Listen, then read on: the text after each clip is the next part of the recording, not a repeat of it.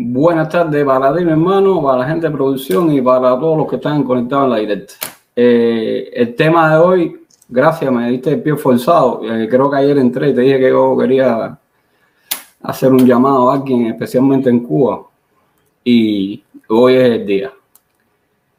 Yo quiero mandarle un mensaje al coronel Oscar Calleja, que hoy por hoy cuando hemos fui a Cuba, creo que era el segundo mando en todo lo que tenía que ver con la PNR a nivel nacional. A Oscarito, yo quiero mandarle a decir una cosa. Mírate en la piel de mi padre. Mi padre solo hizo más que tú y que tu papá juntos. Tú sabes bien que a tu padre yo lo quería, o lo quiero como si fuera mi tío. Y a ti te quería como un hermano te quiero, a pesar de los pesares. Mira cómo está mi padre, que después de todo lo que hizo por esa revolución de mierda, lo tienen tirado a mondongo en un cuartico ahí en Santo Suárez, bro.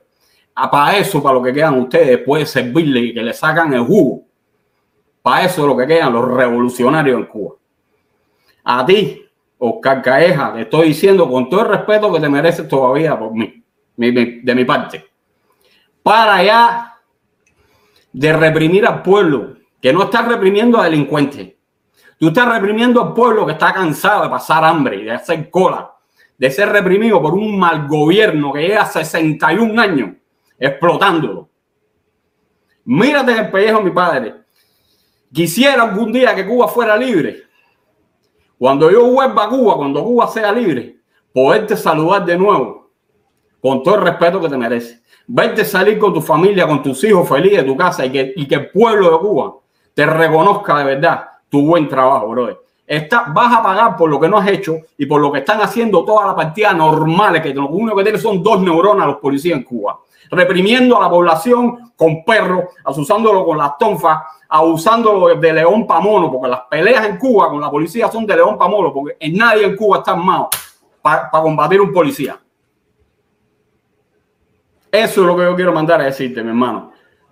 A tiempo estás y si algún día, que está muy pronto, que Cuba cambie, yo puedo hacer algo, interceder por ti, porque soy miembro y voy a morirme siendo miembro del grupo opositor, del partido opositor, somos más. Y si yo puedo interceder por ti, si tienes salvo, salvación, cuenta conmigo. Pero para ya, mi hermano. ¿Ok? ¡Paren ya, cojones! No tengo que decir más nada. Gracias, Robert. Bueno, ya saben que Robert es un tipo que habla con el corazón. No sé quién es el señor al que le dirige el mensaje, pero vamos a sacarlo aparte y vamos a publicar ese mensajito aparte para que siempre hay algún conocido, algún primo, algún hermano, alguien que sabe de lo que está hablando nuestro amigo Robert, que se lo haga llegar.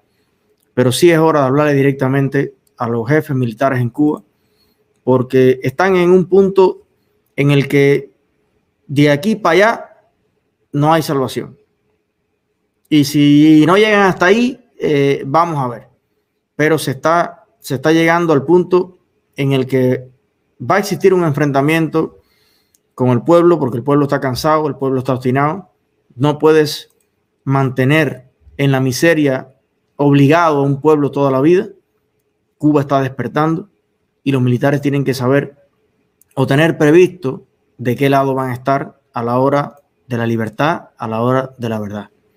Bien, así que nada, gracias Robert por tu sinceridad y para adelante.